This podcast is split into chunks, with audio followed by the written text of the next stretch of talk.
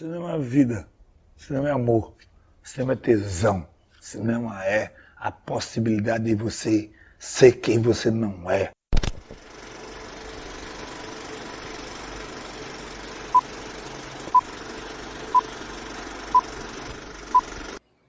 Olá, cinéfilos e cinéfilas desse imenso país chamado Brasil. Estamos aqui para mais um episódio do Cine Trincheiras, este que é o 29 Cine Trincheiras e conta com uma equipe maravilhosa, uma equipe de peso. Já estamos aqui com ela, a maravilhosa, a queridíssima Yasmine Evaristo. Olá, pessoas, tudo bom com vocês? Tudo muito bom, tudo muito bem. E temos aqui também um rapaz que novamente vem a brilhantar com sua presença. Keops Negronski. Por favor, Keops. E aí, galera, mais uma felicidade estar de volta aqui no Centro dessa vez com mais uma pauta de responsa, né? expectativas para 2023 em filmes de terror. Meu Deus do céu, expectativa já é uma coisa, né? Perigosa, né? Você tem expectativa com filme de terror, sei não, algum, algum, alguns médicos da cabeça diriam que isso não tem futuro. E ele que está novamente também, está retornando, e dessa vez sem eco. O episódio anterior estava aqui com os ecos do além, é, acompanhando o nosso querido Patrick, mas ele está agora com equipamentos né, condizentes com, com o rapaz belo e maravilhoso que é Patrick Paiva. Olá a todos entrincheirados. Hoje sem problemas técnicos. Ninguém pediu, mas eu estou de volta. é isso. E eu, como já é normal, que eu acabo me esquecendo de, de me apresentar. Yuri, que às vezes me lembra quando ele está presente. Hoje, Yuri Freire não está presente, mas cá estou, Nilvio Peçanha.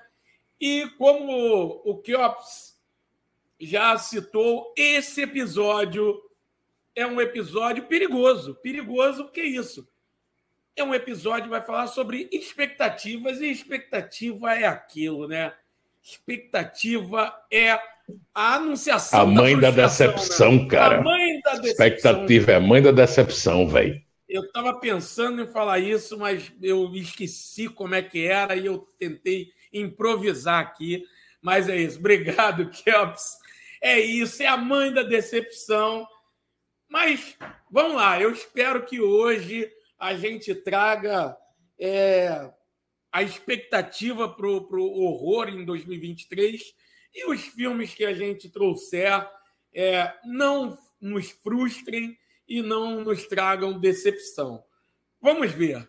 É, enfim, vamos, vamos nesse primeiro momento a gente fazer um, um, um rápido comentário, um breve comentário sobre, sobre como foi 2022 no horror, né? É, vou, vou falar aqui com, até para efeito de, de provocação para vocês, que é o seguinte: é, 2022 foi um, um ano, é, um ano é, de desafio para o cinema, no sentido de que foi o primeiro ano de uma abertura, né? não, não dá para dizer pós-pandemia, porque a pandemia não acabou, né? mas mas um ano pós é, isolamento, um, um, ano né, pós restrições. É, e aí a gente realmente tem praticamente todos os mercados, né? Brasil, é, Europa, Estados Unidos, China, todos os mercados, praticamente todos eles abertos. Então, a questão era realmente como atrair as pessoas novamente para o cinema, uma vez que as pessoas estavam no conforto de seus lares assistindo né, hum, ali com controle na mão, assistindo os streamings, zapeando ali entre Netflix, HBO Max, Prime Video e por aí vai, tantas outras aí que pô, a gente vai ficar umas três horas aqui só citando o nome de streaming que já existe por aí, né? É... E aí, os... e aí é... esse era o desafio, né? Trazer é, novamente o público para o cinema. E aí, é, eu acho que esse desafio, é, nesse desafio, o terror teve um papel preponderante. É, não sei se vocês vão concordar comigo, mas eu trago aqui também alguns números. É, por exemplo, a gente tem telefone preto com mais de 160 milhões em arrecadação. A gente teve Sorria com quase 220 milhões em arrecadação. Halloween Ends, mais de 100 milhões. Pânico 5, cerca de 140 milhões. Não Não Olhe, mais de 170 milhões. E fora filmes que não chegaram ali, não ultrapassaram a barreira dos 100 milhões, mas foram é, sucessos consideráveis, ainda mais se a gente comparar com.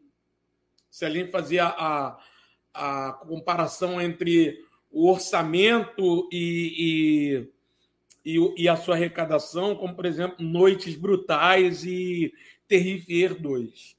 É, então, assim, jogando agora a bola para vocês, é, como vocês enxergam essa, esse papel que o horror teve em 2022 em trazer, em chamar novamente o público para o cinema? Né? O horror realmente mostrou essa força como gênero, né?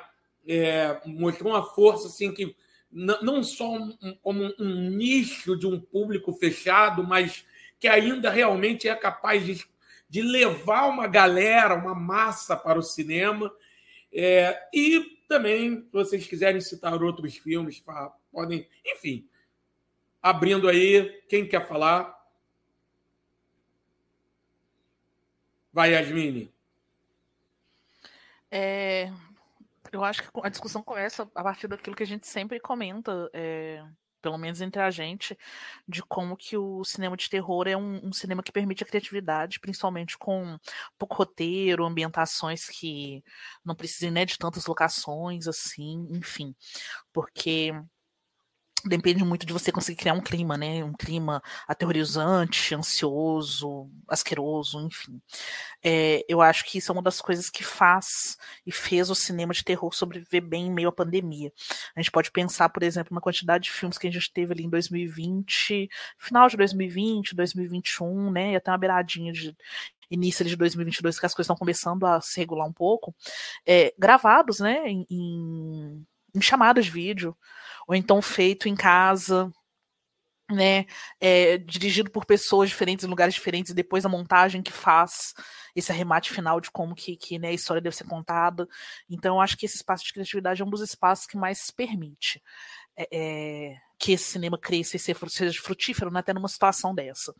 Um outro ponto que eu quero levantar também é pensar na importância que às vezes a gente, a gente fala muito mal de streaming, né? A gente tem essa tendência a falar mal de streaming porque a gente está vivendo essa virada de tempo em que o streaming está aí, entre aspas, matando o cinema. Ai, meu Deus, a gente já mataram a literatura, já mataram a arte, agora estão matando o cinema. Enfim, tem sempre alguém querendo inventar uma dessa.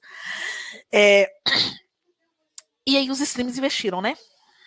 Eles precisaram de investir porque a galera começou a consumir cada vez mais então, eles acharam também uma forma. Anteontem eu assisti um dos grandes lançamentos de streaming do ano passado, que foi o Hellraiser, o reboot né, da franquia. É, não vou entrar em questões do filme, porque eu tenho minhas questões com ele.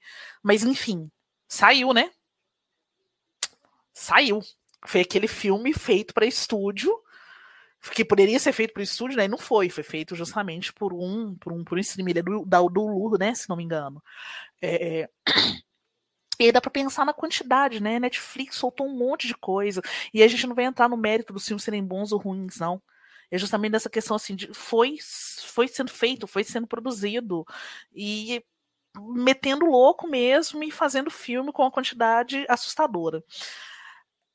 Então, assim, eu fico pensando nisso também, como que, que essas produções feitas por streaming, que para mim seria equivalente aos canais de TV que faziam um filme na década de 90 para sair direto para VHS, né? A gente pode pensar que hoje em dia é um equilíbrio, um equilíbrio não, desculpa, mas é um comparativo, né? Um paralelo, talvez a isso é, como que isso também se tornou realidade. E até mesmo usar um pouco desse preconceito que existe sobre né, o cinema de gênero, que seria um cinema inferior.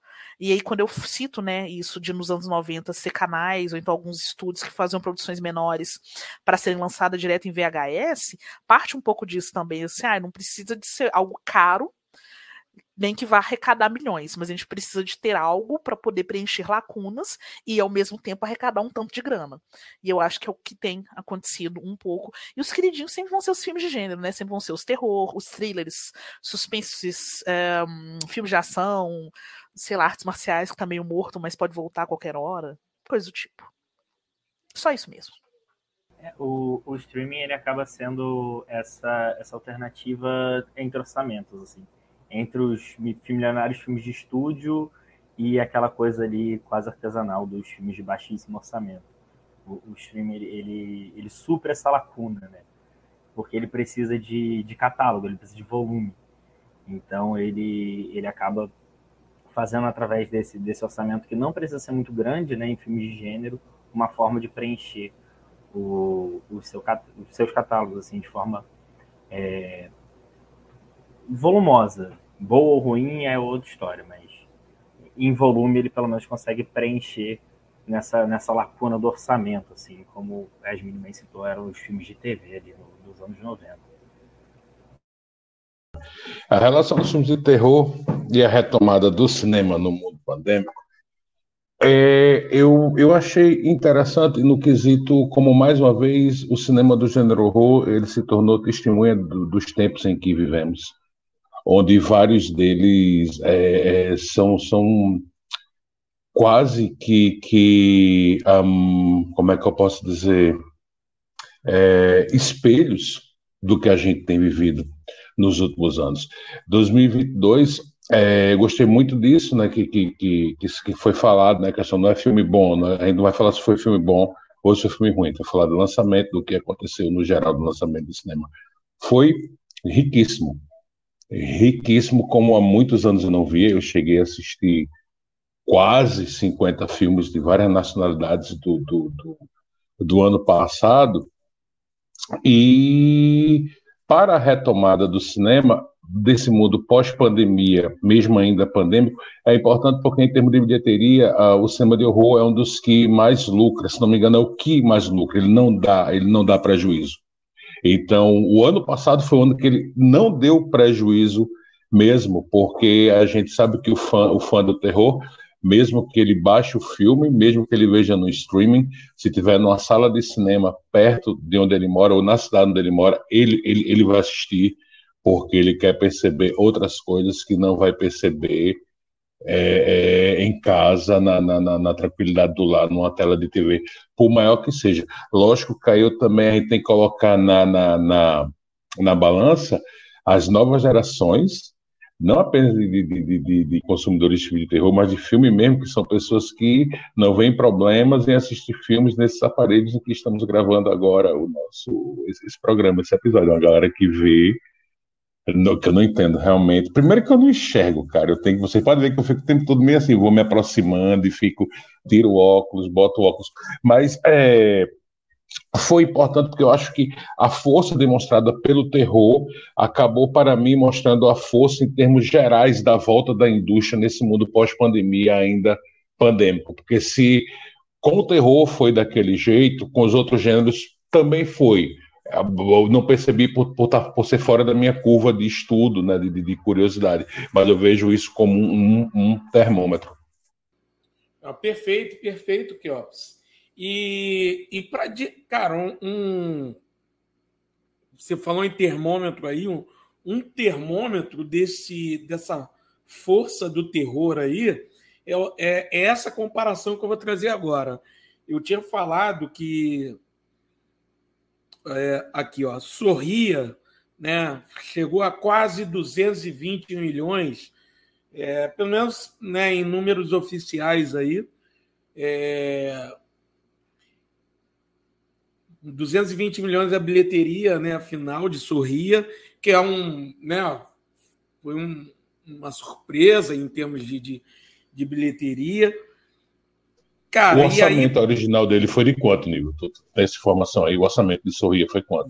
Vou, vou, dar uma, vou olhar aqui rapidamente para você, mas é, pô, é bem, bem, bem abaixo disso. 17 milhões de dólares. 17? 17 milhões. Eles, eles lucraram 220 milhões. Isso é sucesso, cara.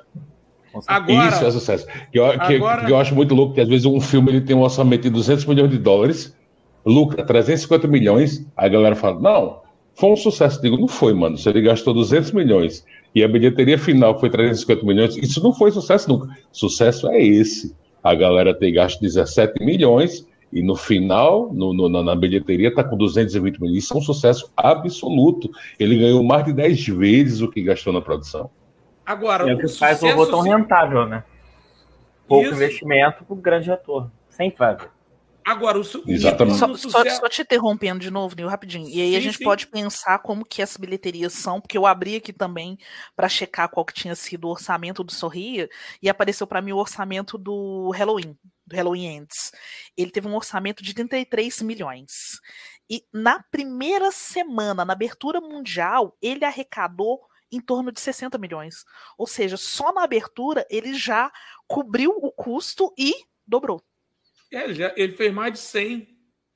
Agora. E um filme que muita gente falou mal, né? Muita gente então, falou mal. Mas muita gente vai muita ver, gente mesmo que seja para falar mal. Essa é a questão do horror, das continuações. É. E é o que salvou o cinema no ano passado também. As, as pessoas, as pessoas vão falar mal, mas elas vão porque, assim, tem fã do horror. Tem uma galera que vai o filme é ruim, mas vai ver. É, Nem que seja para justificar que vai falar mal. É. Agora, só para só para fechar essa parte do Sorria, cara, a arrecadação, pelo menos é em números aqui do, do senhor Google, a arrecadação aqui de, de Adão Negro, 393 milhões de dólares. Cara, isso, se a gente comparar com Sorria, né? Isso é, é no parâmetro. Não é nada. Não, ele, ele, ele, entra naquilo que eu falei, né? Que é um filme que. Quanto foi o orçamento de, de, de, de Adão Negro? 150 milhões? Não, 170 outra, milhões? Aí ganha. Outra, o número ganhou de 320. que Adão Negro teve à disposição. Uhum. É muito importante pegar por esse é. lado também. Cara, é, é isso é. Então, a, a, isso mostra muito a força do horror, como você falou, Chops. É, eu acho que. E são vários filmes, né? Vários filmes que. E isso a gente só está falando dos filmes assim, que tiveram um sucesso é, mais, que salta mais aos olhos, como, como esses citados. A gente nem, nem entrou é, para falar de outros filmes que, que foram sucessos de crítica, como como X, por exemplo. E... Well, exatamente. X foi o quê? Foi um orçamento de um milhão de dólares, um milhão e cem mil dólares. Foi um orçamento muito pequeno. E, e muito pequeno, cara. Milhões, alguma coisa foi, assim. E é. isso é sucesso. É. Porque é. assim, ele não. Ah, mas ele não fez centenas de milhões de dólares. Não, mas ele gastou um milhão e apurou 14. Isso é sucesso. Mais de 10 vezes o orçamento. O primeiro Terrifier, se eu não me engano, custou 250 mil dólares. Ou custou menos de um milhão. Cara, e ele, ele arrecadou alguns milhões de dólares, entendeu? Então, assim, é bizarro. É igual Corra, né? É igual Corra. O Corra foi, sei lá, custou, não me recordo agora, mas foi por aí 5 milhões foi uma coisa, foi um orçamento muito baixo. E a, e a arrecadação dele, porra, foi lá em cima. É aquela coisa, o terror ele, ele, ele nunca ele nunca dá, dá, dá prejuízo. Ele às vezes chega só a se pagar. Porque mas prejuízo, prejuízo. Boca a boca, né, ele não cara? dá. Isso. Fala, Patrick. Isso. Uma curiosidade aqui, 4 milhões e meio o, o orçamento do Corra e 255 milhões em bilheteria. Isso é sucesso. Cara. Isso é sucesso de bilheteria, mano. Tá ligado? Pensa que tu é um investidor, que tu entrou com um milhão de dólares, tá ligado? Como investidor, e aí no final de tudo o contador chega. Dona Yasmine, veja só, tirando toda, veja só, deu 200 e não sei quantos, eu, mas a gente tem que pagar isso, pagar aquilo, pagar aquilo, mas vai sobrar uns 30 milhões para a senhora, tá bom? Aí Yasmine, tá, não, mas eu aceito, velho. Dei meus 30 milhões de dólares, pronto. Isso é sucesso, véio. Isso é sucesso. Cara, é por isso que o Jordan Peele ele, ele pode fazer o que ele quiser, né, cara? Caralho. Porra, olha Tem retorno, velho, e é business. Hollywood é business. Ele tá, ele tá no nicho de cinema que, apesar de autoral, ele tem que responder a algumas pessoas ainda. Sabe? Claro, ele sabe que ele não pode errar. Ele faz muito bem feito, porque ele sabe que o martelo, para as pessoas com a cor da pele dele, que também é a cor da minha pele e da pele de, de Yasmine, o martelo pesa dobrado, velho. Tá Claro. ligado? A galera, pra Ele- dar rasteira, é Ele, rapidinho. ele não é um Zack Snyder, né, cara? Que pode, porra, meter os pés pelas Fazer mãos, merda a vida toda e continuar É. recebendo crédito. Né? A gente, a gente sabe de diretores que foram, teve, teve uns papos aí horrorosos, do, é, James Gunn, umas conversas feias que surgiram aí um tempo Sim, atrás. sim. O cara tá aí, o cara tá dirigindo filme ainda, tá ligado? Fosse com o Jordan Peele, o Jordan Peele tava trabalhando de zelador Ah. na escola, velho. Ah, pior que o James Gunn, Josh Whedon, né, cara? Daqui a pouco ele tá aí de volta. Tá Também, aí. sabe, velho? A galera é, é muito dos pesos e duas medidas, velho. E aí, é nisso que, que o que o Pio se, se garante, né, velho? Ele é muito muito centrado, ele é muito focado. É uma das coisas que eu, que eu, que eu, eu gosto muito dele. Ele é um cara que, se eu pudesse, eu, ter- eu, gostaria muito de conhecê-lo para frente a frente e dizer o quanto eu admiro. Sabe, chegar, ó, meu irmão, na Boa. boa, assim, você é foda. Você, você é foda, porque ele, ele, ele inspira em mim o desejo de ser tão cuidadoso quanto ele. Tá, é, Ele é uma inspiração para mim nisso também. Que eu tenho, por estar estudando o cinema dele, eu estou indo atrás de outras coisas e estou vendo que ele sempre foi muito, muito, muito ligado nas coisas, cara. Ele nunca, nunca foi de, de, de, de, de vacilar, não. Ele tem um. um- só para fechar isso do Pio, porque senão eu falar duas horas sobre ele. Tem o Kian Peele, que é o, que é o duo de comédia dele, né? Com, com o, o Keegan e ele. E o, o, o Keegan dando, dando entrevista outro dia, não, não lembro o nome do, do entrevistador e nem do programa, mas aí ele falou que trabalhando com o Pio, ele, ele, ele foi quando ele confirmou isso, que eu já, já, já pensava dele, que ele é ele falando, o Keegan falando que o Pio é muito cuidadoso com isso, nas reuniões que eles tinham de criação, falar, cara, a gente não pode errar. Nós não temos o direito de errar. A gente tem que entregar as melhores coisas sempre porque nós não podemos errar. Ele não dizia porque não podia errar, mas ficava implícito.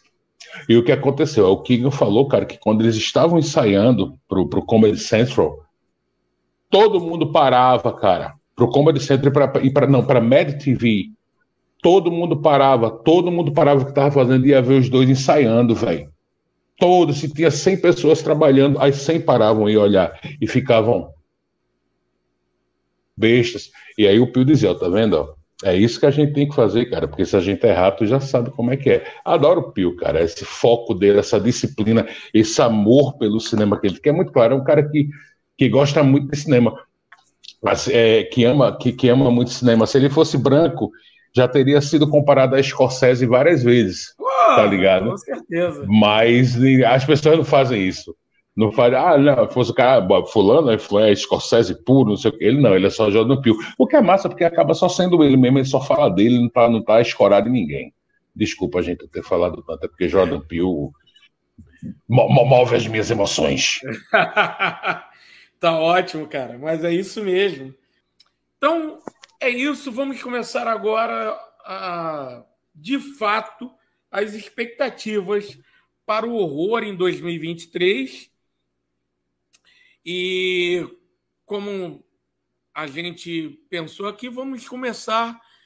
é, vamos, vamos começar com o critério da ordem alfabética. Então, começarei por mim. É, aí a gente vai fazer assim, né? Com a rodada, cada um com, com um filme. E eu vou começar por. Serão. Cada um vai, vai vir com um filme, né? Por rodada. E eu vou começar com Enterre Seus Mortos. É, filme, direção do Marco Dutra. Marco Dutra, que já dirigiu filmes como Trabalhar Cansa, Quando Eu Era Vivo, As Boas Maneiras, né? É, inclusive, é, Trabalhar Cansa e As Boas Maneiras com a parceria de Juliana Rojas, né? E, e ele está agora aí com a direção de Enterre Seus Mortos, que é uma adaptação de um, um excelente livro de Ana Paula Maia. É, o, o, o livro, né? É, assim, eu, eu vou ler a sinopse do filme antes de, de tecer outros comentários. Vamos lá. Em uma pequena cidade marcada por acontecimentos peculiares, Edgar Celton Mello trabalha removendo animais atropelados junto com seu colega de trabalho, Tomás Danilo Grangueia, um padre excomungado. Edgar namora Nete, Majore este ano, sua chefe, que é quem lhe passa as chamadas das ocorrências. Mas, um dia, Edgar é forçado a violar as regras do seu trabalho e o caos passa a imperar em sua vida e na cidade. Então, essa é a, é a sinopse.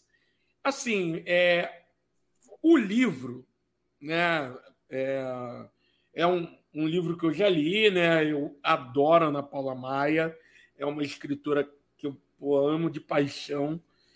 É, e assim, ela é curitibana, mas ela tá, mora aqui no Rio. É, e, e, e esse livro especificamente tem você percebe que tem elementos de um de, um, de faroeste, elementos de horror, é, tem elementos de, de, de, um romance mais filosófico em muitos momentos. Né? Eu separei até um, um breve trecho aqui para fazer uma, uma, rápida leitura. É, à beira do rio há uma pequena fila de homens e mulheres que aguardam a vez para serem batizados por imersão, na, por imersão nas águas. Todos usam vestidos brancos, inclusive o pastor que os mergulha.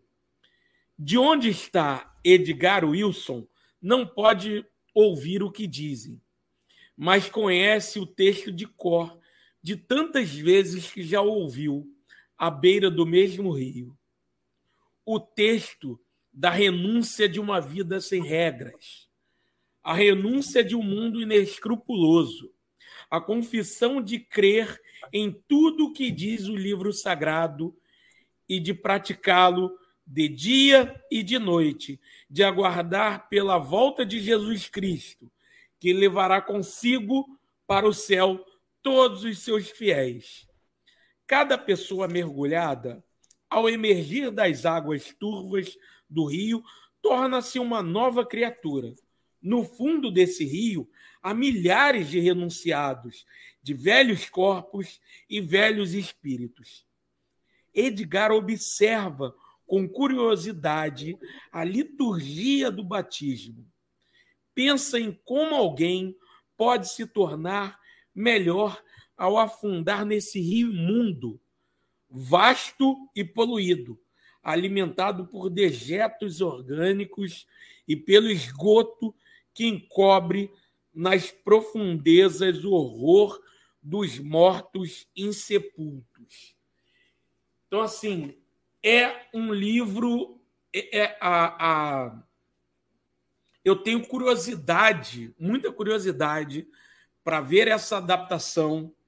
É, e assim, novamente, é, é claro que a gente tem que separar. O livro é o livro, a obra é a obra. Mas eu tenho curiosidade para ver essa adaptação, para ver a interpretação do Marco Dutra da obra da, da Ana Paula Maia, para ver é, se ele vai tentar traduzir para o audiovisual, para o cinema, para a linguagem cinematográfica, essa crueza da literatura da Ana Paula Maia, né? Essa linguagem crua muitas vezes, crua, seca, muitas vezes é um, um soco no estômago. É, e aí eu quero ver como é que é. Inclusive, porque é uma. E aí, no campo da narrativa, né? É, é uma narrativa que não segue uma ordem tradicional de início, meio e fim, ali bonitinho, uma sequência ali tão certinha. Eu quero ver como é que ele vai traduzir isso para o, para o filme, né? Enfim, é isso. O, o filme não, não tem data ainda para ser esse ano, mas. É, não tem. Mas está certo de ser pela Globoplay. Isso. Até o final do ano, independente da data. Quer partir então, Patrick, para falar do seu? Vamos partir então, eu e o Kelps, para falar do Batem a Porta, né? Que já está aí na, na, nas portas de ser lançado, né? Quinta-feira da semana que vem a estreia. É... Leu o livro, Kelps? Não, quem está lendo é minha esposa, ela está gostando muitíssimo, muitíssimo. Eu estava esperando ela acabar para ler, mas ela não, ela não, não, não acabou ainda. Eu não, não, gosto de me meter no meio de campo, não. Eu, eu detestaria estar tá lendo um livro, de repente, na hora que eu quisesse ler, cara, eu estou lendo. Então, deixa, deixa ela acabar. Quando ela acabar, eu leio. Com certeza. Mas a premissa é bem, é bem interessante, né? As pessoas recebem uma visita, dois pais com sua filha recebem uma visita que depois revela né, que ah, estão ali para salvar o mundo de, de, de, um apocalipse, que a morte das pessoas naquele lugar salvaria o mundo. Cara, sinceramente, se fosse comigo, não ia dar certo. Não eu ia, quer dizer, como é que é? Eu vou matar. Eu ia dizer, como eu tenho que matar minha família para salvar a humanidade. Mano, a humanidade não é digna de salvação. Não vou se matar ninguém. Você bateu na porta errada. É, você bateu na porta errada. Vai puxar lá do lado ali. Aqui não tem game, velho. Eu quero que toda. Um bando de arrombado nessa humanidade. Eu vou matar a minha família, as poucas pessoas que eu gosto, para salvar um bando de fudido? É de forma alguma. É, eu acho que o. Até pela premissa, eu não, não li o livro. É, eu acho que o, que o Shyamalan, agora, depois dele já tudo certo, é fácil falar isso, mas não consigo imaginar outra pessoa dirigindo esse projeto. Né? É, é muito a forma Shyamalan de ser. E é, é um diretor que, que desperta paixões né, e ódio, mas eu particularmente gosto muito. O que ele fez de ruim é pavoroso, horrível, inassistível, mas o que ele fez de bom é excelente. Ele tem um outro filme mais ou menos, mas normalmente vai do péssimo ao maravilhoso, e para mim quase sempre é maravilhoso. É, é, eu, só, eu, eu só fico com medo eu espero que o, Shyamalan ele consiga superar essa coisa de às vezes, sei lá, ter que botar um plot twist no final, cara. Pra, pra mim. Ele nunca vai superar isso. Cara, então, para mim, o que, o que matou, o que matou, eu tava adorando o o tempo. Tempo. Eu gosto eu tava bastante. adorando o filme. Mas sem spoiler, não vi ainda não, sem spoiler, então, cuidado aí. Hein? Não vou dar spoiler, não, não spoiler. até para não, não, não, também não matar quem, quem não assistiu o filme, que vai nos ouvir. Mas o que matou foi aquele fim.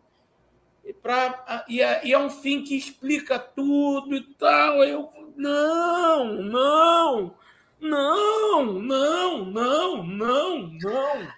Cara, eu tenho problema com alguns finais, a maioria dos finais do filme do Shyamalan, mas enfim, né? Eu gosto de Stephen King, então a gente aprende a relevar essas coisas. É, e eu não tenho problema com o fim de tempo, não. Nem eu. É um dos Eu últimos, muito um Cara, dos últimos finais é maravilhoso dele que não me incomodou tanto. Eu tenho mais problema com ele tentando ser espertinho e ficar tentando dar nó na gente, que nem ele fez em Sexto Sentido, e Sexto Sentido já passou, tem muitos anos, e ele não vai fazer outro Sexto Sentido. E, e, sei E aí eu acho que ele fica se cobrando um bocado, assim, até mesmo por conta de fãs, estúdio, etc. Todo mundo espera muito que ele faça um novo Sexto Sentido, e tipo, não tem necessidade. outro então, Sentido, pra quê? vai É. É. Sexto sentido depende muito do plot twist, né? Mas.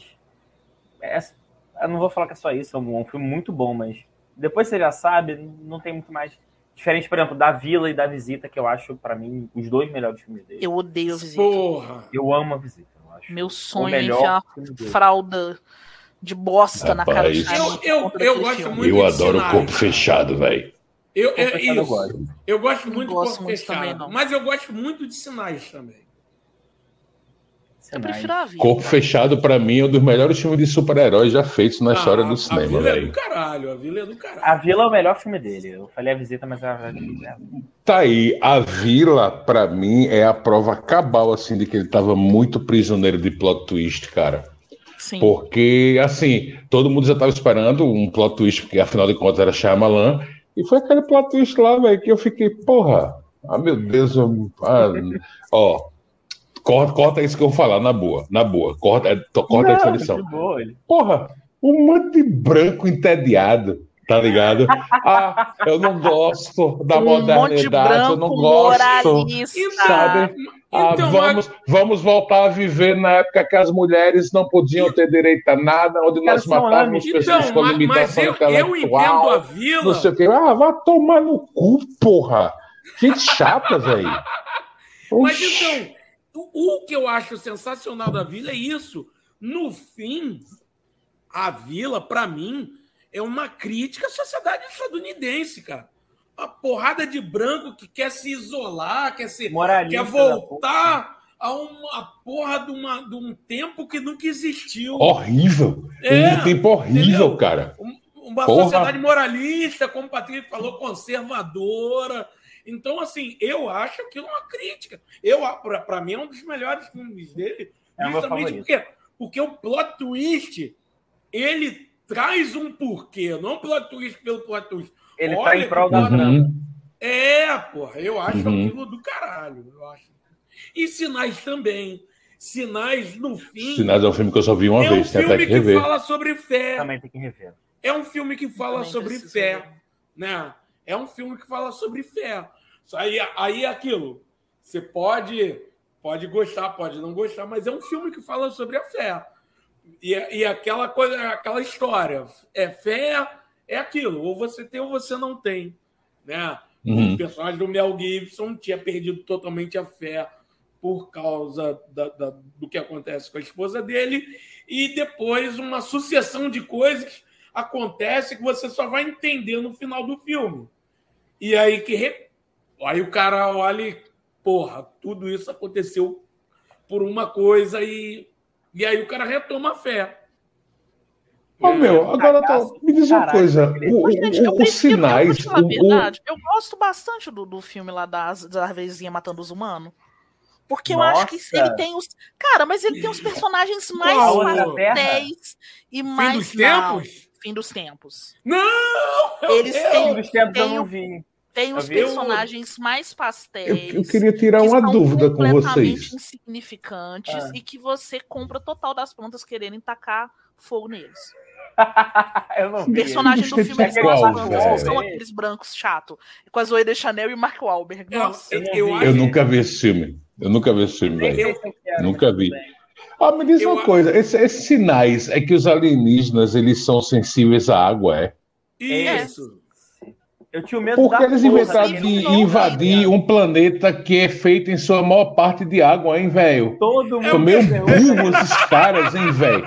Os caras fizeram nave, mas não conseguiram pensar Irmão, nesse detalhe. Puta Era, que era, pariu, era a primeira invasão Eles de planeta dos caras, ué. Eles não tinham, eles não tinham experiência nisso. Ele não Tentaram tinha o criar know-how ainda, né? Kelps, lá no país. lá no Pô, mas quando eles estavam chegando, que eles viram aquele montão de água naquele globo, não, tem, não é possível que um não olhou pro outro e não mano, tem ré, isso vai dar merda, velho. Isso vai dar uma merda do caralho. Não é possível que ré, não. não. Um deve ter olhado pro outro. Porra, tu olhou no mapa direito, era esse planeta mesmo. Sabe? né? Sabe? Poxa. O meu nome, não. Então, então vamos lá, Yasmine Evaristo, seu filme. Meu filme. Ah, então, eu acho que eu vou começar falando do nacional, né? Eu, eu ia falar de um estrangeiro, mas eu vou começar falando de um, de um nacional que eu tenho esperado um bocado. É, Eu sei que eu tinha comentado com vocês um outro filme nacional que eu queria ver, enfim, mas como eu vi que ele tá com uma data meio imprecisa e tal, falei, não, deixa eu mudar minha indicação aqui, que tem um outro que com certeza sai esse ano, que eu tô numa expectativa boa, boa mesmo, que é o Amado Pai. É o filme do queridíssimo Léo Miguel e tal, um cara Porra, massa. Sim, cara. A gente estava na sessão de estreia que ele fez o Duas Coxinhas, né, Nilvio? Ele fez estreia virtual e tal. Menino massa, fazendo os corre dele aí. Tem um monte de curta bom pelo das suas produções. Tem um canal no YouTube, dá para assistir alguns curtas dele lá no canal. E aí, o Amado Pai é o seguinte: vamos lá para a sinopse dele. Uh, o personagem Samuel, que vai ser interpretado pelo Paulinho Serra, aquele comediante que é meio careca e meio cabeludo. Então, ele vai ser, ele tem que voltar para casa, né, onde ele viveu durante a juventude inteira e tal, porque ele tem que cuidar do pai dele que tá adoecido. O pai dele chama Gedor, Agenor, vai ser interpretado pelo Ataídes Alves Arcoverde. É... E aí, esse encontro que acontece na casa, nesse ambiente e tal, vai trazer alguns sentimentos profundos, algumas brigas, né, os sentimentos familiares e tal. É, isso vai ser tão forte esses dilemas vividos por eles e tal, essas, essas mágoas que existem, que a descrição que o diretor dá é de que eles chegam à próxima sensação de que eles estão vivendo um inferno, né? O filme agora tá na pós-produção, o último anúncio, o último post que teve no Instagram deles foi por volta do dia 20 de dezembro, então foi esse post de que é, vai estar tá na, na como é que fala? Já tá no período de pós-produção. É, e aí eu tô bem ansiosa porque eu fiquei acompanhando esse processo inteiro, assim, o, o, de fazer, ver as fotos. Aí eu tenho um certo contato com o diretor, então de vez em quando rolava de conversar com ele um pouco, perguntar como é que tava o processo e tal. É, e é um cara bacana, foi um cara que eu conheci justamente nesse caos louco de pandemia. Eu assisti um curta dele por acaso no, no Cine Fantasy, se não me engano. E aí eu fiz um comentário, ele veio na minha rede agradecer pelo comentário, que ele tinha ficado feliz pelo feedback e tal. Aí começamos a trocar ideias. Quando foi ano passado, né? Eu fiquei super feliz quando ele me convidou para estar tá presente na pré-estreia do, do, desse outro curta dele, um, um faroeste contemporâneo em meia cidade, que é o Duas Coxinhas. Recomendo demais. Se vocês Muito verem ele bom. em festival, rodando por aí, assistam. Vale muito, muito a pena. É... E aí é isso, assim, é, é, muito gostoso a gente poder, primeiro, valorizar esse cinema que está sendo feito, e segundo, ainda valorizar um cinema, sendo que você consegue ter um, um diálogo né, próximo com quem está fazendo e consegue acompanhar esses processos todos. Eu acho bem massa, e aí a dica é essa, ficar de olho quando esse filme tiver para sair, porque já pelos curtas, assim, eu tenho certeza que vem coisa boa para aí. É assim, duas curiosidades em relação a esse filme. A primeira é é a questão do Léo Miguel, que assim é, tem vários curtas dele é, disponíveis no, no, no, YouTube ali pelo pelo pelo pelo qual, produtor. Qual, qual, o nome da produtora? Das Ruas Produções. Nas ruas. Das. Das ruas. Das ruas. É, e aí, pô, tem o, o, tá, tá no YouTube, dá para dá para buscar ali o, o, o canal deles. Curtas e cara, tem vários curtas maneiros disponíveis. É, e aí só pelos curtas já porra, já dá uma, uma puta vontade de ver esse longa. E, e a segunda coisa é o Paulinho Serra fazendo horror, né? É, cara, isso já dá uma baita vontade. Por quê? Porque a gente sabe que um, um ator de comédia tem essa veia dramática muito aflorada também, né, cara? Tem essa veia aflorada, é, a, a, a, e a comédia e o horror eles, eles dividem esse, esse preconceito, né? É, dividem um pouco desse preconceito. Assim como o horror, a comédia também é considerada um gênero mais bobo, né? um gênero menor. É, é, não à toa, dificilmente você vê uma, uma comédia também, assim como o horror, sendo é, agraciada no Oscar, sendo né, premiada em festivais, é, tendo grandes destaques. Então, assim, é, e aí eu, eu quero ver o Paulinho Serra, tenho ter essa curiosidade. É, e aí aproveitando que a gente falou de o pessoal dar uma olhada no YouTube do, das suas produções, é, primeiro que lá eles vão encontrar vários vídeos com entrevistas, né, com os atores, pessoal falando do processo de produção mesmo, alguns vídeos breves de making off, mas eu recomendo que entre no perfil deles no YouTube, procure em vídeos e procure por um curta-metragem que tem cinco minutos de duração que chama Estampido. É um curta de 2016. Muito se não me engano, é um dos primeiros, né? Que ele fez, se não foi o primeiro. Só pelo tom de estampido, já dá pra gente saber que tá vindo coisa muito boa por aí, né? No Amado Pai. Então, assim, só sigam a dica. Então, na sequência, então, eu vou falar agora de Immersion, que é um filme que ainda não tem data, né, Patrick? É, o filme do Takashi Shimizu, né, que, que fez alguns dos filmes que foram responsáveis por popularizar né, o horror japonês ali no, nos anos 2000, Isso, né? O grito, o grito, né? Mas ainda sem data e com poucas imagens. Mas e pôsteres belíssimos. É, só tem um, um, só tem um teaser bem breve, né? Um teaser bem teaser. Que hoje em dia, né, tem, tem teaser que que é praticamente um trailer, né? Mas... Que é o correto a se fazer. Eu sou contra o trailer. Eu acho que o trailer tinha que acabar. A gente tinha que ver só de teaser e olha. Também, lá. também, também. Também estou a favor. É... Mas aí tem a sinopse aqui. É... Mortes misteriosas começam a acontecer com os funcionários de uma empresa de realidade virtual, criando um medo aterrorizante que espreita entre a realidade e o mundo virtual. A curiosidade que fica é, é, é sobre o. Principalmente sobre o, o, o diretor, né? O, o diretor, além do. Além do. Do grito, que o grito né, teve. É o mais conhecido dele, ele teve depois, o Gritos é, é de, de 2002, se não me engano. Isso.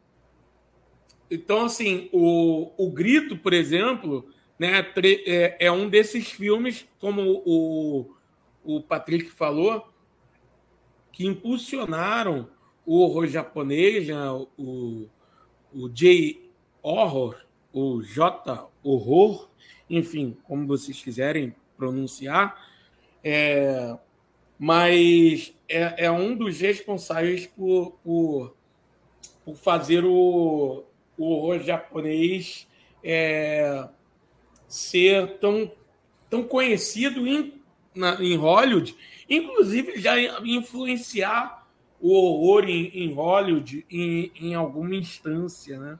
É, e aí, por exemplo, é, por exemplo, o grito é um exemplo claro é, do, do horror é, que é que traz uma influência de, de, de formas teatrais como desculpa como kabuki e o no é, formas teatrais do, do, do Japão antigo, Japão feudal.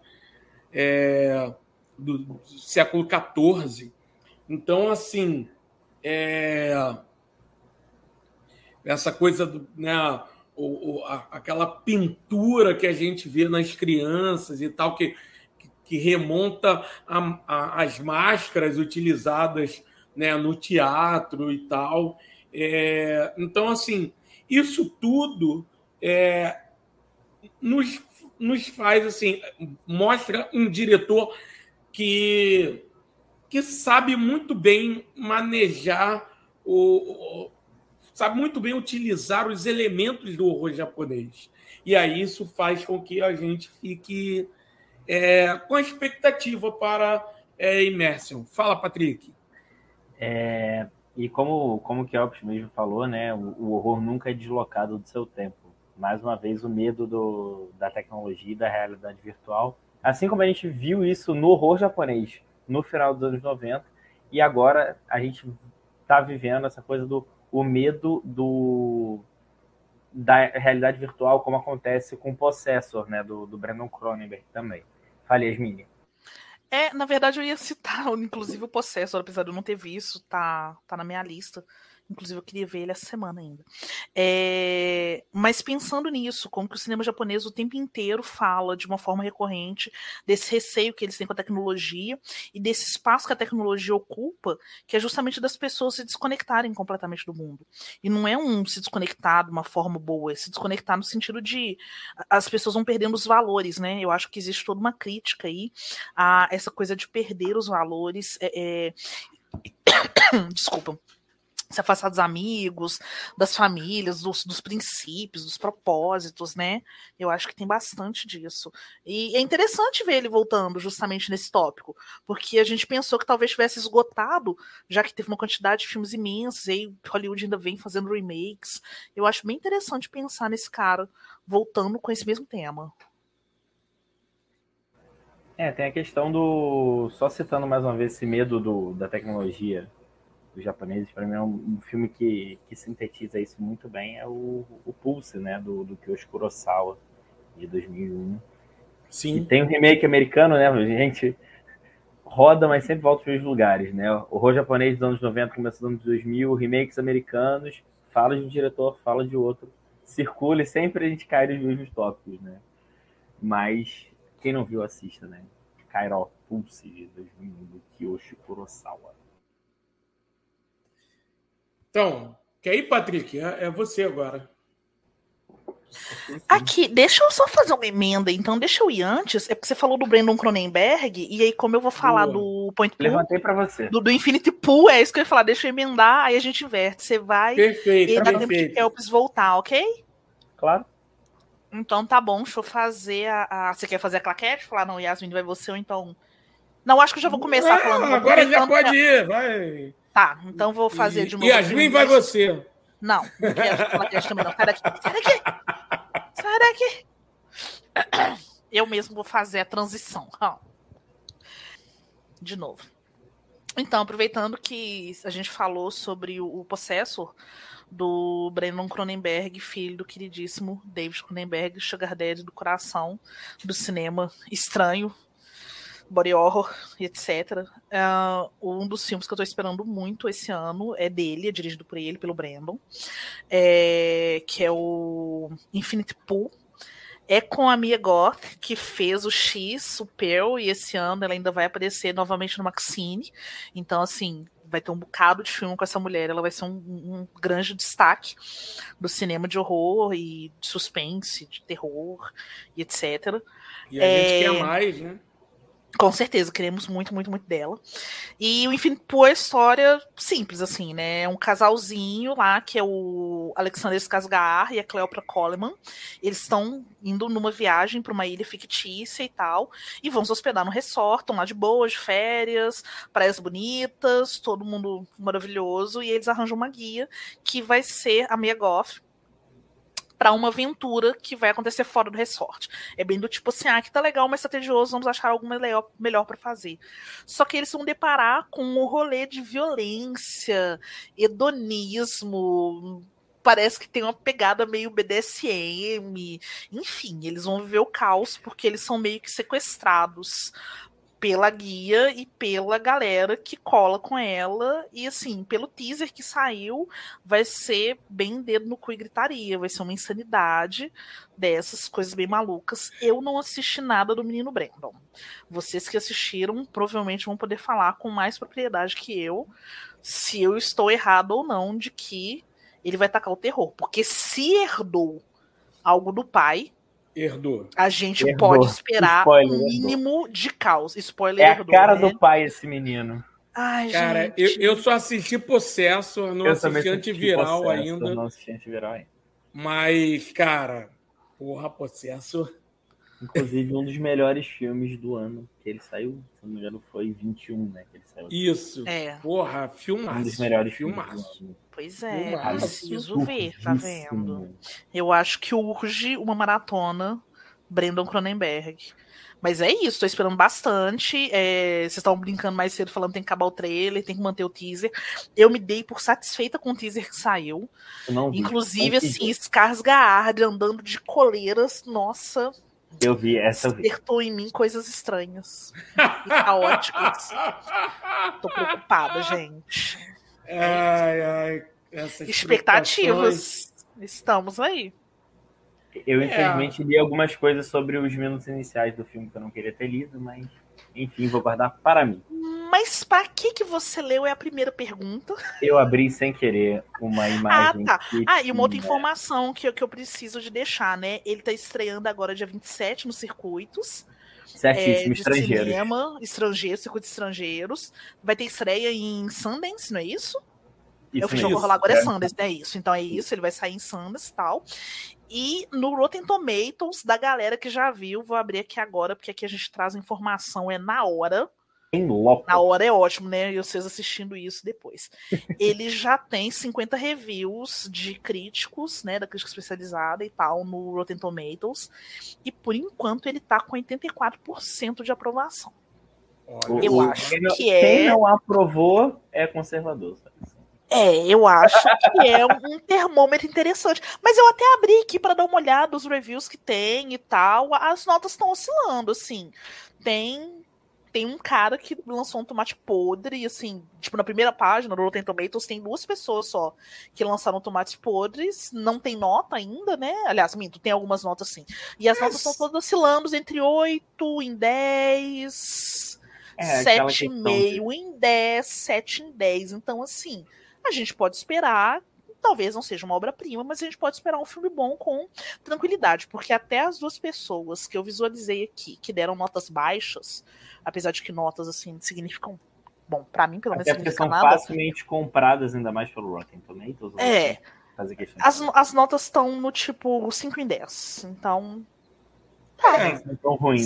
se for nota Tá, tá baixa, i- trágico. igual aquela galera que disse que saiu do cinema lá no, no, no- em Cannes, quando estava nossa, tava exibindo Futuro, Crimes do. Futuro. Então tá bom, então tá ótimo. Aquele Tô esperando, até, desmaiou. inclusive, até isso. Nossa, Até pois hoje, eu tô, eu tô, eu tô assim, querendo meu Caraca. desmaio. Eu vou, eu vou recorrer no saque.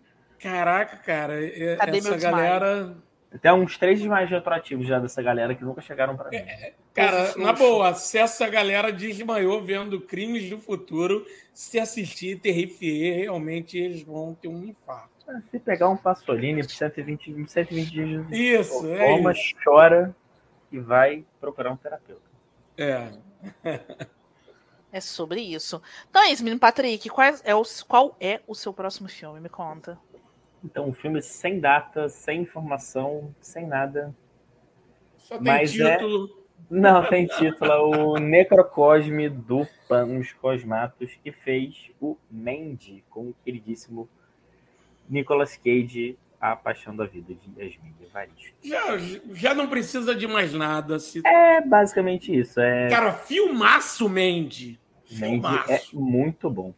Porra, O, filmaço. o Necrocosme, o Panos Cosmatos, tudo que saiu até agora, o filme está em pré-produção, e ele falou que é uma, uma mistura de um pesadelo fantasmagórico, uma fantasia através de uma galáxia estranha. É só isso, só tem o nome dele acreditado e é isso. Não tem elenco, não tem nada acreditado ainda. Espera-se que saia esse ano, é uma coisa meio Lovecraft. Eu confio nele depois de Mandy. Não vi o outro filme dele, o Beyond the Black Rainbow. Cara, eu confio nele para um caralho. Sabe por quê? Porque ele é aquele cara que eu acho que ele ficou, porra, com o, o menino Cage na coleira, segurando assim. Calma, Cage, fica aqui. Yasmin tá passando mal com essa informação. Você, ele ficou com uma parte. Você pode ver que o Cage tá calminho, tá tranquilão. A boa parte do filme, Cage fofinho, tranquilo. Chega uma parte. O Nilvio, eu acabei. O Nilvio, eu acabei de falar que eu fiquei negociado com esse escasgarrado na coleira. e aí você me fala, ele manteve o queijo na coleira. Foi Gente, mal, eu quase me foi mal, foi mal. Foi mal, mas é isso eu vou silenciar meu microfone e tomar uma água. Ele soltou o queijo e falou: vai, vai. Open the cage, né? Porra, cara, tem uma hora do. Quem não assistiu, assista que vai saber o que, que eu estou falando. Cara, mente. Cara, tem um momento que o Cage é o Cage. Tá na Netflix ainda, se não está, Cara, está. Na é, Netflix é... ele não tá mais, não. Eu acho que ele tá na Caiu do caminhão, então. Ah, então caiu na Darkflix. É, não, não. Caiu do tá caminhão, já caiu. Mas tá na Darkflix.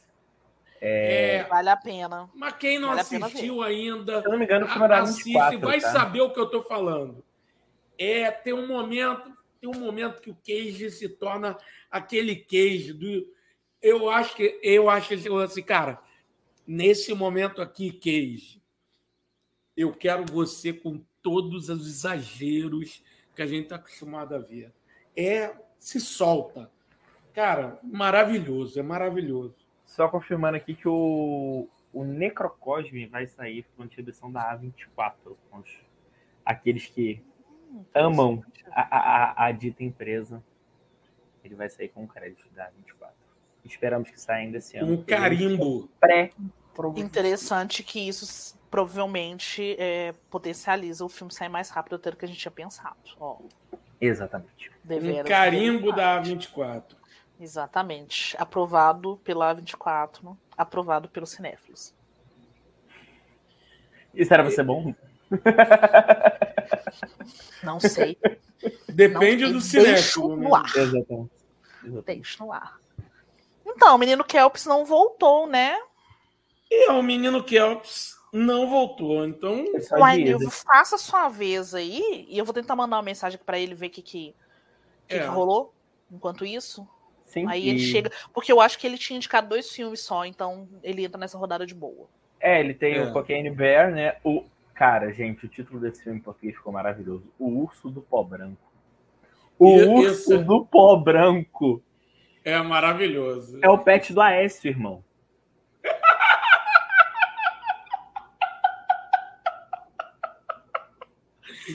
Caralho, cara, o pet do Aécio é ótimo.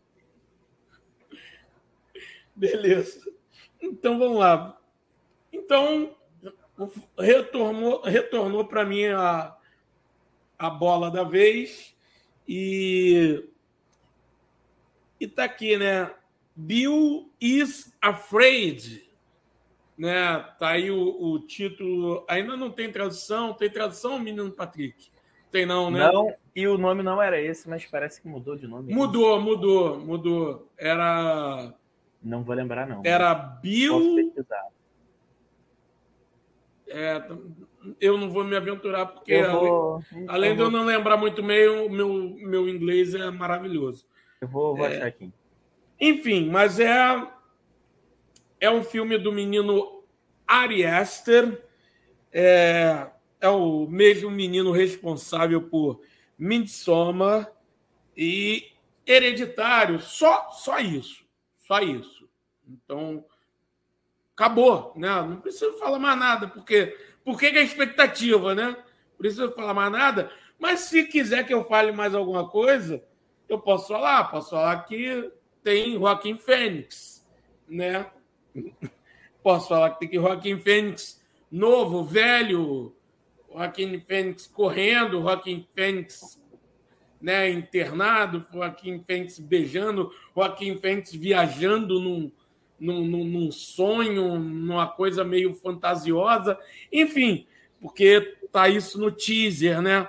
Enfim. Aqui, o título do filme que você estava procurando é Disappointment, Disappointment Boulevard. Isso Era aí. o título, inicialmente era esse Era o título inicial, mas já mudou. E tem uma sinopse, né? Tá aqui, ó. A sinopse não entrega nada, assim como o teaser, né? Também eu, eu, eu adoro esse de teaser que não entrega nada do filme. Você assiste ali e assim, te dá vontade de assistir, mas não te entrega absolutamente nada do filme. Retrato intimista e de várias décadas de um dos empreendedores de maior sucesso de todos os tempos. É isso a sinopse. Bom, são essas informações que a gente tem sobre o filme até agora. É, eu, eu, eu realmente não sei o que esperar desse filme. E eu prefiro nem saber o que esperar. É, Hereditário eu- eu foi uma grata assim surpresa. Hereditário É, eu gosto, o- Midsommar eu não. É, Midsommar eu já peguei muito hype da galera que tinha visto, que falou que era genial, que era incrível, que era um cinema diferente. Enfim, eu encontrei ali várias coisas que eu já tinha visto em outros filmes. É, que o Homem de Palha seria, exatamente, nunca seria um demérito, porque eu acho que ele tem umas sequências muito potentes. É, o desespero daquela personagem, aquele misto de loucura com, com dúvidas, né? E tudo é fantástico. Mas não me pegou tanto. Então, esse, quanto menos eu souber, melhor vai ser pra mim. Tô Pra poder barco. realmente absorver o filme. Melhor. É, eu também gosto mais de Hereditário do que de Midsommar. É, mas, assim, eu gosto muito de Midsommar. Eu gosto Eu acho bastante. razoável só. Mas eu Eu gosto mais legal. de Hereditário. Para mim, Hereditário é um filmaço. mais de Hereditário. Filmaço, ele tá Hereditário. excelente esse. Hereditário é Hereditário. maravilhoso. Hereditário arrepiou cada pelinho do meu corpo quando eu assisti. Puta que pariu, né?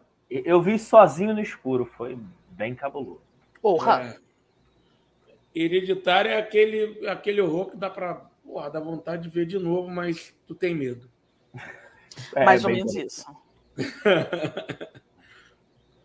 Cara, então, é, como a gente se limitou a não repetir os filmes, com exceção minha e do Kelps, né? Que entramos no consenso, rolou um trabalho de pesquisa, porque hoje ainda é dia 25 de janeiro, a data que a gente grava o podcast. Então faltam algumas informações sobre muitos filmes, a maioria só sai no segundo semestre. Então eu achei esse aqui que me interessou bastante, que é o. Peraí, corto isso aqui depois. É o True Haunting, que é um filme dirigido pelo Gary Fleder, que não tem uma cinematografia, que não tem uma carreira de muitos filmes de sucesso. Hum. Muita coisa batida que a gente viu ali na TV no final dos anos 90, anos 2000, mas ele dirigiu um filme que eu adoro, chamado Coisas para se Fazer em Denver Depois de Morto. Garcia. Meu Deus, Andy Garcia! Eu vi esse filme em VHS! É maravilhoso. não assisti. Nossa, esse filme é Nossa, incrível. é muito É- é- ele bom, traz muito uma cara. vibe Tarantino sem ser uma cópia do Tarantino. Patrick, eu te amo. Eu achei que mais ninguém tivesse assistido esse filme. Não que eu fosse uma Esse- exclusiva, mas era do tipo. Cara, a galera da minha idade de locadora. filme, de De locadora, de VHS. Passava o trailer, eu ficava louca. Nossa, Pra, pro, pro filme bom. ser lançado. Cara, ele levou quase dois anos pra sair no Brasil. De quando começaram a exibir os trailers dele até esse filme sair em fita. E eu lembro que eu ficava desesperada no locador esperando. Caramba. Mais Nossa, Esse agora eu quero assistir ouve. muito. eu quero rever esse filme. Mais uma dica pra quem nos ouve. Coisas para se fazer em Denver Depois de Morto. Que pra mim é um dos melhores títulos de filme que já foram feitos. Sim. Porra. Mas o filme conta a história de um exo... do primeiro exorcismo televisionado nos anos 60 pela NBC. Que isso, cara? Pois é, e isso foi é, um sucesso de audiência, só que a vida da família foi por buraco depois da, da exibição desse exorcismo. E é um filme sobre isso. A premissa é muito interessante. O diretor, apesar de eu não ter uma grande carreira, dirigiu esse filme que eu gosto muito, conheço algumas pessoas que gostam, e quem não gosta não viu, é um filme que pouca gente viu. Sim. Mas esse filme me despertou muita curiosidade e esse já está em pós-produção.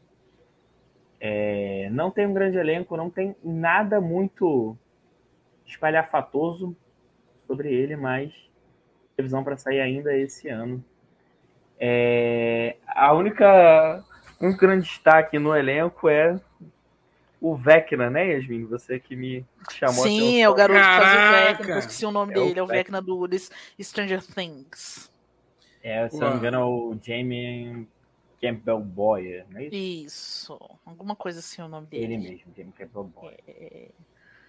Pois é, fiquei curiosa. Eu não tinha olhado o diretor no dia que você comentou do filme, eu só fui sacar realmente quem que era o ator, mas não tinha visto que o diretor era. Caramba, nossa, agora eu quero ver demais. O, Tá aí um o- dos filmes que eu mais tenho boa memória de ter assistido, preciso de Nossa, rever, eu amo. obviamente.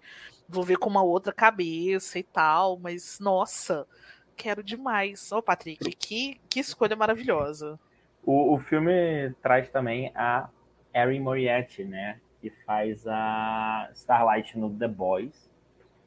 Hum, maneiro. É, do Boys eu fico mais por fora, não assisti. E-. É, É o- a, o- a Lourinha lá. Isso.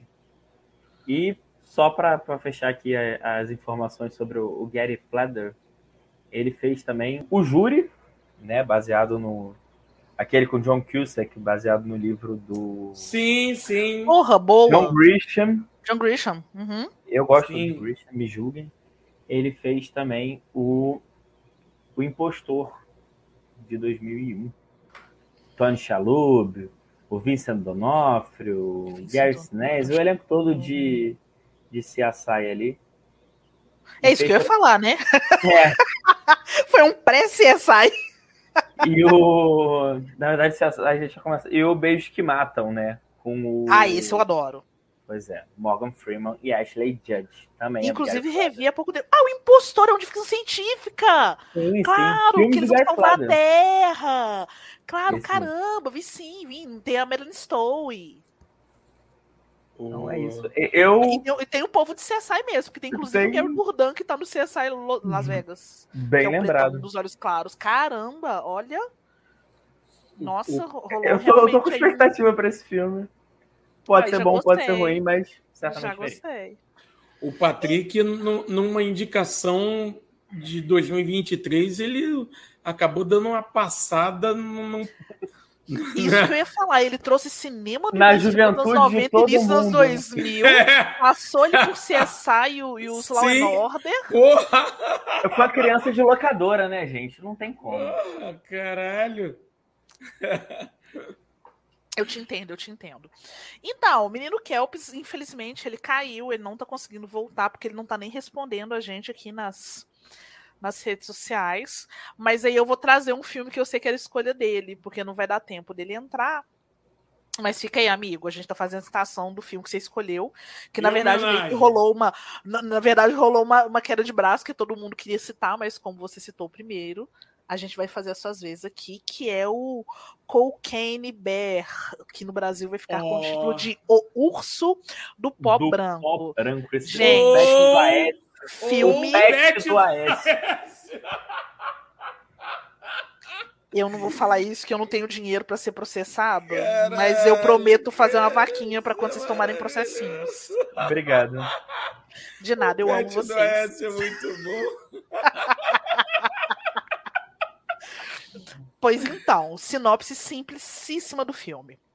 Depois de uma operação de contrabando de drogas que deu errado, um urso ingere uma quantidade enorme de cocaína e começa a provocar um tumulto e um caos, justamente porque ele está movido a drogas. É, esse filme está com previsão de lançamento por volta do dia 9 de março, mais ou menos, Aqui, é, no, Brasil, aqui no. Brasil. Isso. Ele é dirigido pela Elizabeth Banks. Eu acho que isso é uma coisa bem interessante, né? Elizabeth Banks, a gente está acostumado a ver ela fazendo normalmente filmes de comédia ou filmes mais teen, né? Ela tá aí no que? Ela tem. é, é, ela tá no elenco do. do... Vamos lá, me ajuda. Spider-Man, ela faz uma coadjuvante nos, nos Homem-Aranha do San Raimi. Ela faz fez- uma- ela uma coleguinha dirigiu- do pessoal, lembra que ela tá, ela tá no Virgem de 40 anos, Sim, ela dirigiu As Panteras. dirigiu As Panteras, é. Ela tá no Nossa, ela dirigiu um que eu adoro, que é de música, das meninas que fazem coral, Pitch Perfect. Perfect. Que eu não lembro o título em português. Escolha Perfeita. Isso. Escolha Perfeita. Ela, ela tá, ela, ela, ela, isso, ela, ela tá no elenco dos três e dirigiu o segundo, se não me engano. É, Ela faz uma ponta em Magic Mike. ahn, ela aparece nos Jogos Vorazes. Então, assim, a gente tá conversando, a gente tá falando de uma pessoa que normalmente tá fazendo dublagem, comédias, filmes mais teens, filmes mais descolados e tal. E aí, dessa vez, ela tá super se aventurando num, num, filme, né? De ação, suspense, horror, né? Que tem tantos elementos assim. Eu tô bem curiosa para ver o que ela vai fazer. Eu acho que ela é uma pessoa que tem uma direção bacana. Até agora, que eu vi nas mãos dela, não me incomodou em nada. E eu tô bem curiosa para saber como é que vai ser ela lidando com um gênero diferente dos gêneros que a gente tá acostumado a ver ela trabalhando. E é uma O que direção com bastante esperando desse né? filme? É. E É, eu acho que vai ser. E é um filme de, de um, de um humor meio sarcástico, né? Sim, A gente vai sim. ter essa coisa toda do caos, mas eu acho que ele vai ser pautado nesse humor mais seco, mais sarcástico, mais. É, querendo ou não, Né? é uma. É uma. Inclusive é baseado no- numa história que realmente aconteceu, né? Uhum. Sim. É, é engraçado a gente pensar nisso. Né? É, é errado, mas é engraçado.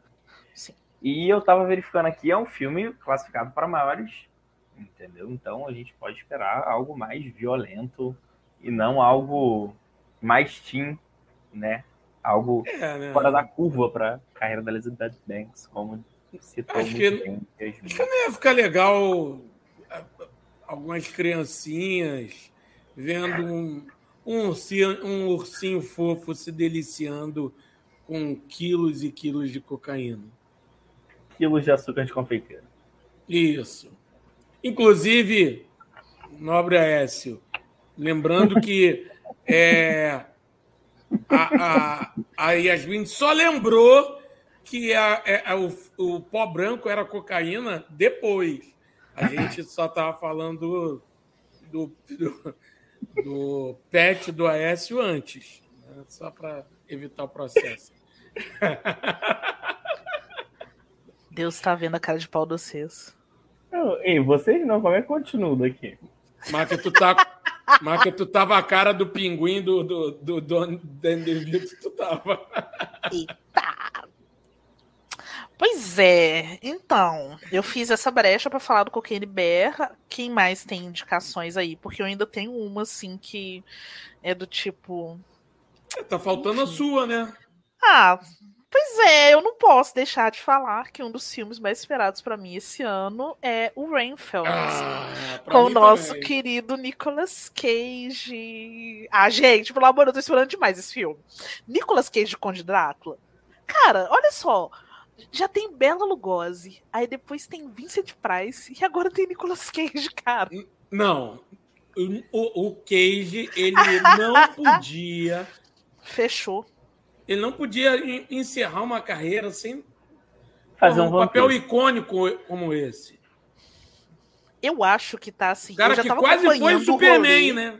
Quase foi Superman, tava? Gente, imagina ele de Superman. Eu vejo aquelas fotos fico pensando, que desgraça. Não tem, não tem uma mesa de bar que eu sente que não role o assunto do Nicolas Cage de Superman, diga-se de Não, passagem. gente, mas é, é, Ele é- já é- foi um Homem-Aranha. é um filme não feito do mesmo nível do Duna de Jodorowsky.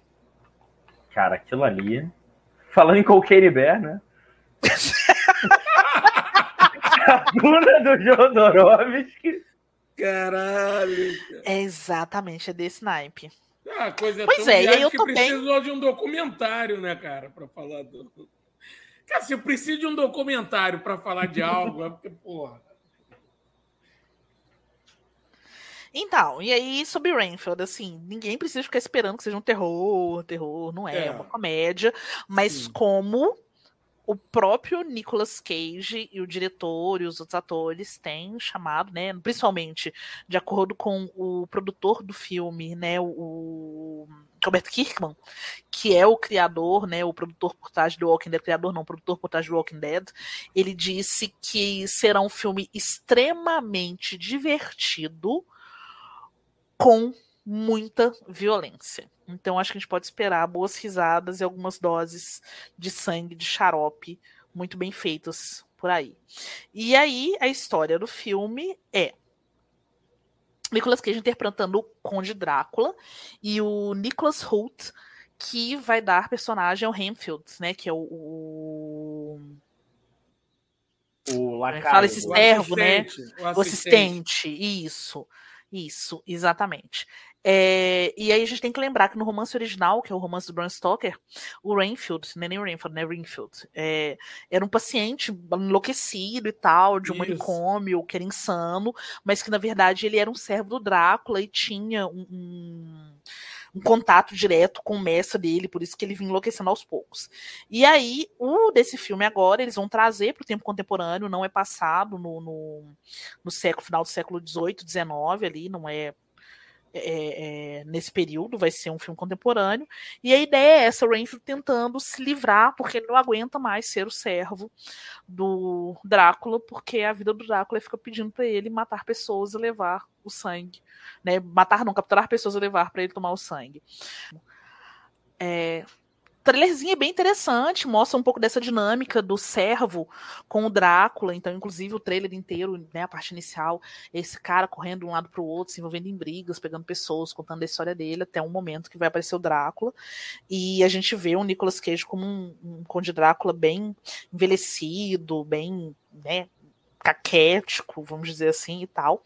E eu fiquei bem curiosa para saber se existirá algum momento em que a gente vai ver o Drácula do Cage virar um Drácula 100% sexy sedutor, que nem foi o do Gary Oldman no filme do Coppola. É, não crio expectativas, mas eu acho que seria divertido talvez mostrar um pouco disso, assim, até mesmo para poder ironizar os filmes que já saíram sobre o Drácula. Mas ainda assim, se isso não acontecer, já vale a pena que seja um filme divertido e com bastante sangue, porque eu acho que todo ano tem que ter alguma comédia de responsa para dar uma quebrada um pouco nessa seriedade que às vezes o gênero do terror traz. É, o, o Kelps, o último filme do Kelps, está faltando um filme que é da expectativa do Kelps de horror para 2023, que é Maxine. E Maxine é o último, último filme da sequência de três filmes que começou lá com X. Quer continuar aí, Patrick? É, eu acho que é um filme que, que depois que foi feito com X e com Pearl, o Ty West recobrou a atenção de todo mundo, né? É um filme que eu acho que não, não existe ninguém que, que seja fã de horror e não esteja com a mínima expectativa para ver qual vai ser a conclusão do, do arco, né? Do, da menina Mia Goth, né?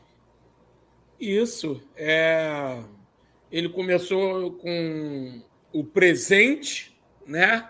Depois foi para o passado e agora, é, teoricamente, é o futuro. É o que é, é o que aconteceu depois com a Maxine, né? É, e se a Maxine vai vai realmente se tornar uma uma grande estrela se vai ser uma estrela pornô, uma, uma grande estrela é, de, de, de Hollywood, ou se não, né? Ou se de repente ela vai acabar engendrando pelos, pelo mesmo caminho da, da, da sua quase algoz lá, velhinha lá, né? Enfim, de ex.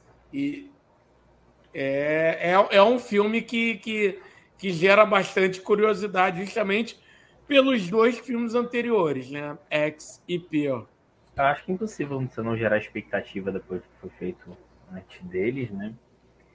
E tô empolgado, mas também não tem data ainda de, de estreia aqui no Brasil. E tirando a minha gota, não tem muito mais que isso confirmado. Isso. E lembrando que, assim, é, eu acho que outro, outro ponto de, de, de expectativa desse filme é a própria interpretação da, da Mia Goth, porque a interpretação dela em Pearl foi, porra, né, estupenda. Cara, eu nem E- vi eu ainda, vocês ficam falando isso, ai que ódio que me dá vocês. Ah, não, a gente não, não entrou em nada.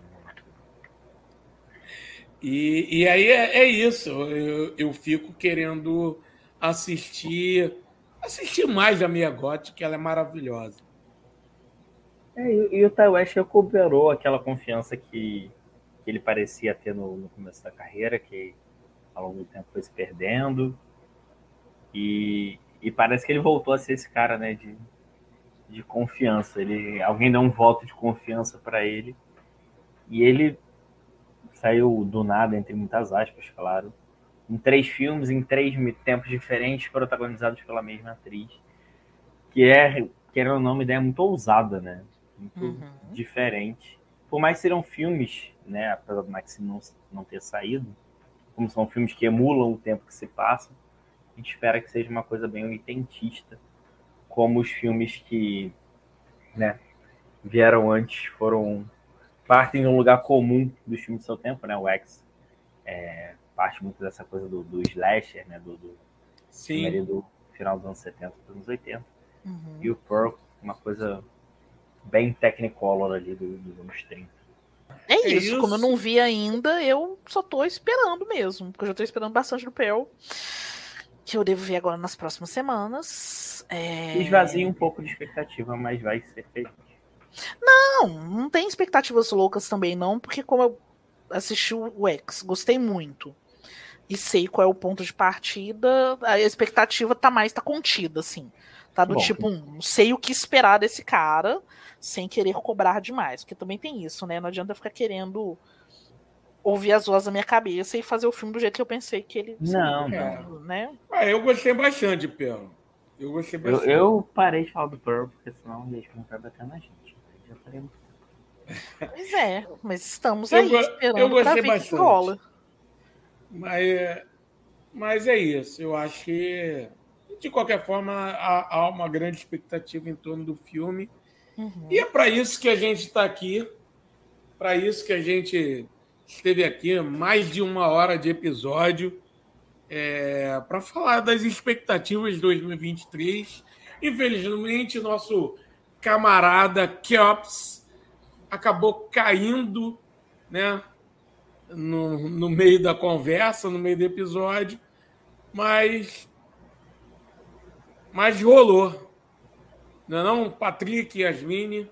Não, deu certo. Rolou, deu super certo, apesar da ausência do, do nosso camarada. É, e aí depois, né, no final do ano, a gente vai voltar aqui para confirmar o execrar as nossas expectativas. Exatamente. É isso, hoje já... a gente vai estar tá muito de boa, a gente vai estar tá muito puto. Já puto cara da gente, né? Forma. Não, puto vontade de qualquer forma, porque ver filme ruim é algo que deixa a gente naquela meio tipo, putz. Já fica marcado aqui, então, um episódio para confirmação ou não das ou expectativas. Não. E quem sabe também falar das surpresas, né? Que virão surpresas ah, pelo caminho. Sim, sim. Surpresas. Falta muita informação de muito filme. Ah, com certeza, né? Com certeza.